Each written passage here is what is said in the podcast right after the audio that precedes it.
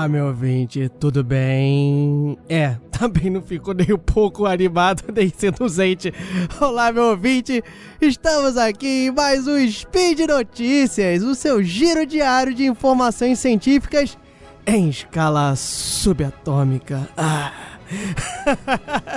Isso aí, pessoal, eu sou o Diogo Bob, né? Acho que vocês já perceberam pelas maluquices. O Spinner, que eu batizei aqui, vamos ver se pega, né? O Spinner com o nome de menor credibilidade, que veio falar aqui sobre sexologia. Não, não é sobre sexologia, até porque acho que ainda não teve nenhum speed notícia sobre isso e eu não vou ser o mais indicado para falar. Vim aqui para falar sobre matemática, pessoal. E nós estamos aqui no dia 22 Driadan do calendário Decátria. E para os caras aí mais conservadores, que vão contra a nova ordem mundial. Hoje é dia 17 de abril do ano de 2018, uma terça-feira. O que, que tem de bom na terça-feira? É aqui, vem depois da segunda, pode ser. então, vamos lá, pessoal. Hoje nós vamos falar aqui do passado, do futuro e do presente. Vamos descobrir aqui como é que a matemática foi primordial para você saber qual é o seu lugar no mundo neste exato momento. Filosófico, né? Vindo de mim não necessariamente é boa coisa, mas vamos vamos analisar também o que, que raposas, glóbulos brancos e matemática tem a ver novamente com o combate ao câncer. E isso aqui não é um speed de biologia, muito menos de medicina, é de matemática.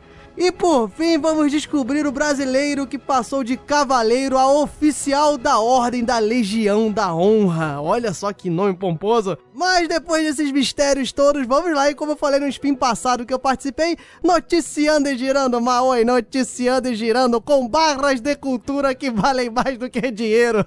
vamos lá. Speed Notícias.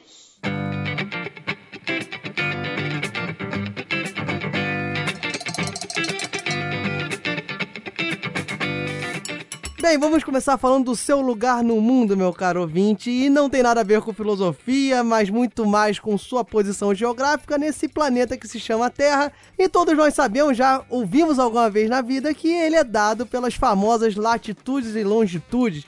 Latitude variando de 90 graus ao sul até 90 graus ao norte, é a sua posição ali vertical, se você for pensar no globo terrestre, né? É a variação vertical no globo paradinho ali em cima da mesa, tendo por referência o Equador, e longitude variando de 180 graus leste até 180 graus oeste, tendo por ponto de referência um meridiano que hoje em dia o mais conhecido é o que é usado é o meridiano de Greenwich, mas esse ponto de referência poderia ser qualquer um. Ptolomeu, por exemplo, preferia o das Ilhas Felizes, que é a Ilha da Madeira hoje em dia como sendo o meridiano ali de ponto de referência.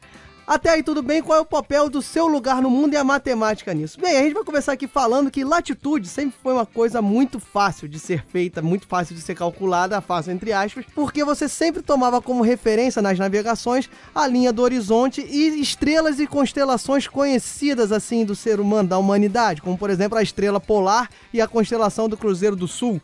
Você tomava a distância que eles estavam no céu da linha do horizonte. Poderia usar o Sol também como um exemplo, assim, o Sol ao meio meio-dia a distância dele até a linha do horizonte. Que aí você pensando em latitude, né? Quando vocês já viram alguma imagem lá no Polo Sul, Polo Norte, quando mostra o sol, o meio-dia, o, o, nascer, o dia, né? O dia claro, você vê que o sol tá bem pertinho da linha do horizonte.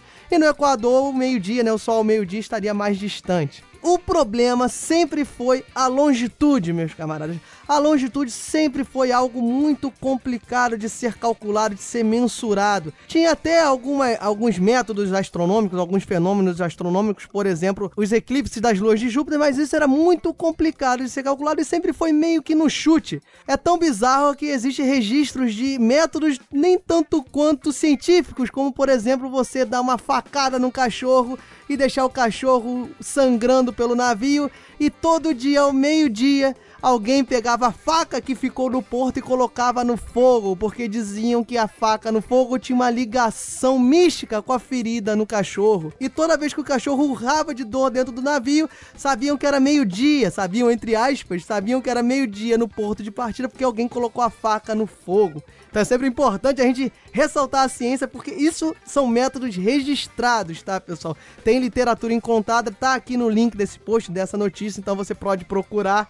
Mas enfim, tudo isso conseguiu ser resolvido com o advento do GPS, pessoal, que é o Sistema Global de Localização. GPS é a sigla em inglês que é pura matemática. Eu vou tentar explicar como funciona mais ou menos o GPS fazendo uma alusão e acho que vocês vão entender. Imagine que nós vamos fazer uma brincadeira ao contrário. Nós vamos fazer o pique-esconde reverso. Como assim? As pessoas que têm que achar quem está procurando, entre aspas, né? Vamos dizer assim.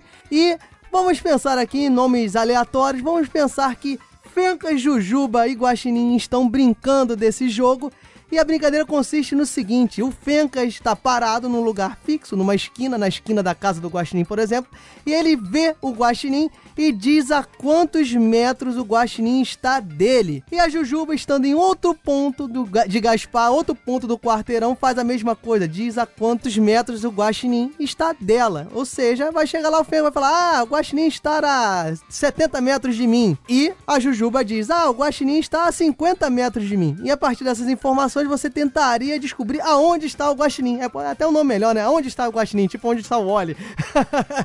Isso é possível, pessoal? A matemática mostra que só com essas duas pessoas, não. Mas com três pessoas, neste caso que eu não coloquei a altura, seria possível sim.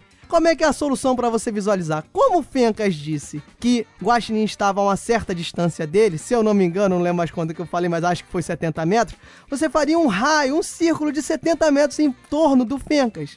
E a mesma coisa você faria em torno da Jujuba, um raio, um círculo de 50 metros de raio em torno da Jujuba. A interseção desses círculos, ou seja, quando você pensando no papelzinho, você fazendo um círculo depois o outro, a interseção desses círculos seria a possível localização do guaxinim. E aí o mais provável, pessoal, se você pensar nos dois círculos, é que eles se tocassem em dois pontos. Se você tivesse muita sorte, esses círculos iam apenas se tocar num pontinho, ia ficar berolinha com berolinha.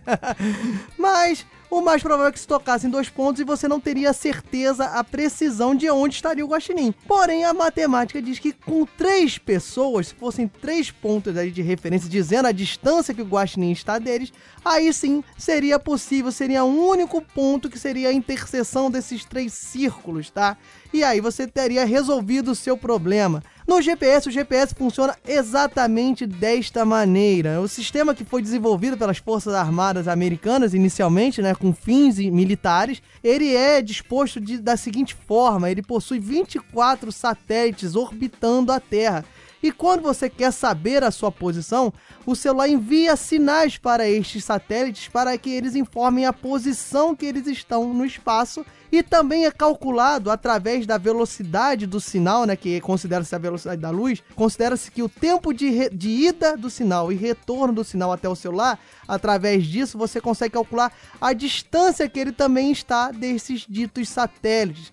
E aí, funcionando tal qual o Fencas, a Jujuba e o terceiro membro aí, que seria Talvez o Tarek, pensando que nenhum deles vai roubar, né, para dizer a distância, como os satélites também não roubam, seria possível identificar a exata posição deste celular que mandou o sinal. O detalhe é que por estar no espaço, nós estamos considerando aí variações de altura, que eu não considerei no meu exemplo, e considerando isso, você em vez de fazer círculos no plano, você faz esferas em torno dos satélites. E isso aumenta a necessidade que eu falei para vocês que precisaria de três. Quando você trabalha em dimensão 3, ou seja, no espaço, espaço, você precisa de quatro pontos. Você, você precisa de quatro esferas que o único ponto seria a interseção dessas quatro esferas e identificaria aí, sabendo a distância, obviamente, né? Com o sinal, como eu já falei, exatamente onde está esse celular. A pergunta que não quer calar e a informação que tem aqui nesse spin é por que que então, se a matemática prova que são quatro, existem 24 em órbita da Terra? A primeira questão é que metade desses satélites vão estar do outro lado do planeta que você não vai conseguir pegar o sinal, não conseguirá se comunicar com eles. E o segundo detalhe é que você trabalha com os 12 justamente porque esses quatro satélites, para você conseguir esses quatro satélites por meio de interferência, incapacidade de sinal, defeito, manutenção, não necessariamente você vai conseguir se comunicar com os 12, então você dá esse laço para você conseguir pelo menos 4, que é o número mínimo matematicamente comprovado. Outro detalhe é que as próprias Forças Armadas Americanas são as únicas que possuem a exata precisão desse GPS. O sinal possui interferências colocadas de maneira proposital, justamente para você não ter nenhum míssil aí terrorista sendo controlado via GPS e desenvolvido pelas Forças Armadas. Ou seja, quando você chamar aquele seu Uber e ele parar no quarteirão de trás, você culpe as Forças Armadas Americanas. Então tá aí, pessoal, matemática aí provando e identificando e te achando no mundo, obviamente, que tudo isso é feito através de geometria analítica, as equações, mas não vale aqui mencionar, mas fica bonitinho e o computador faz isso muito rápido.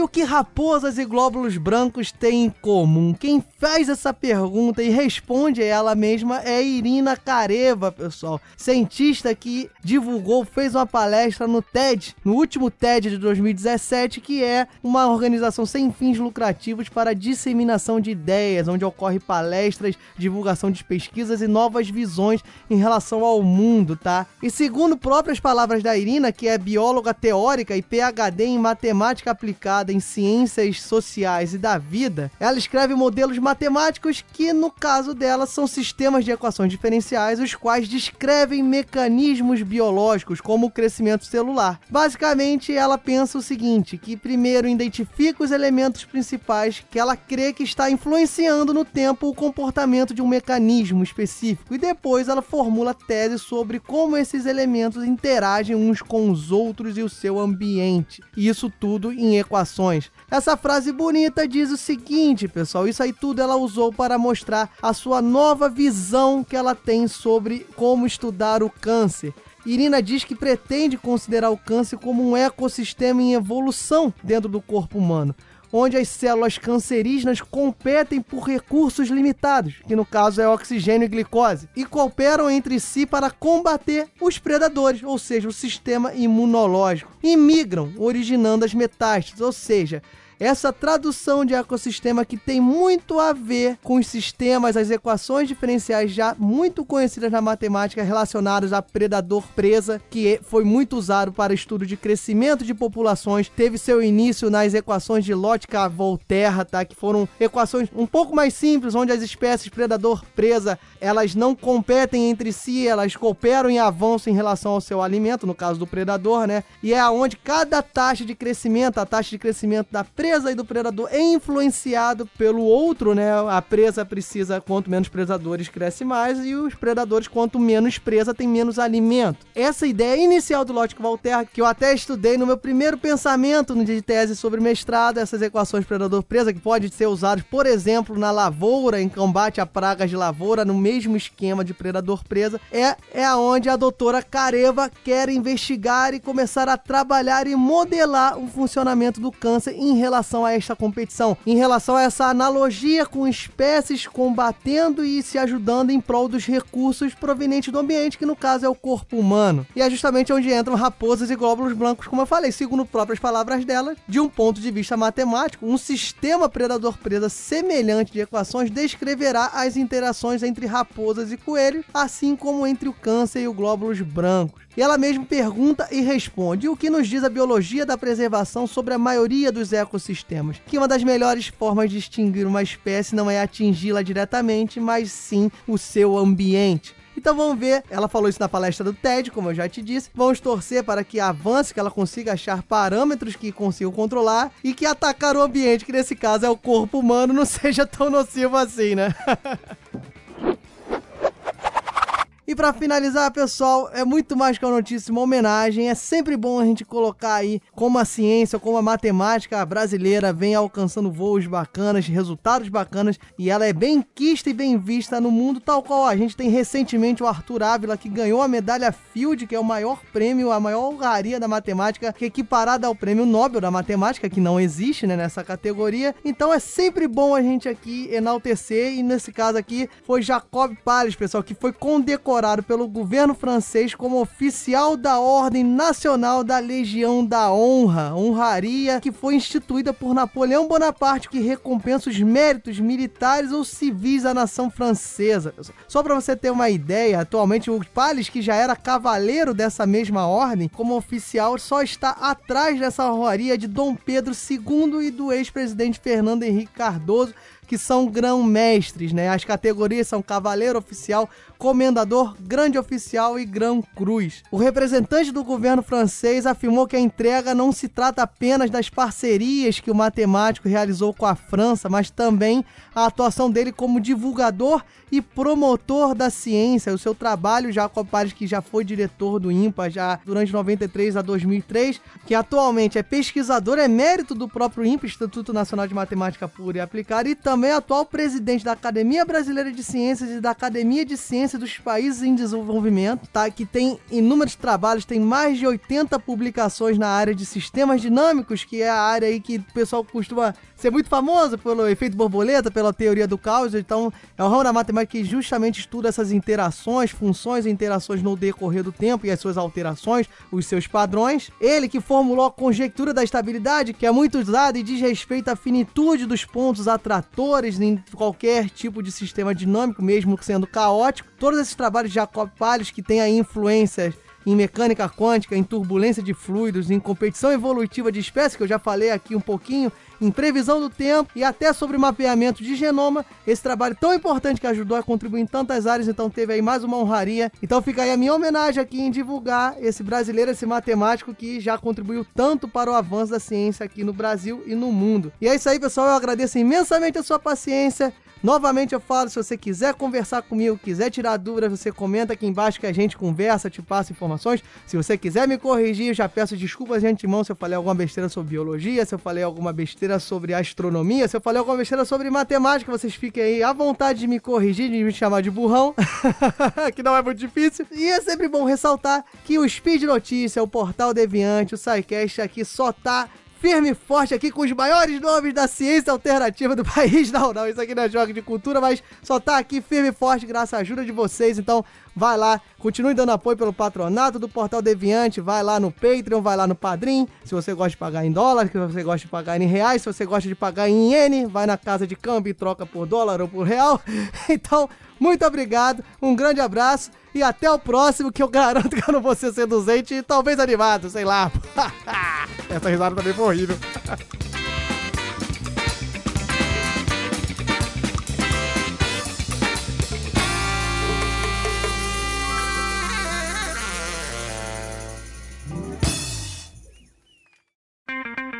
Edição por Felipe Reis.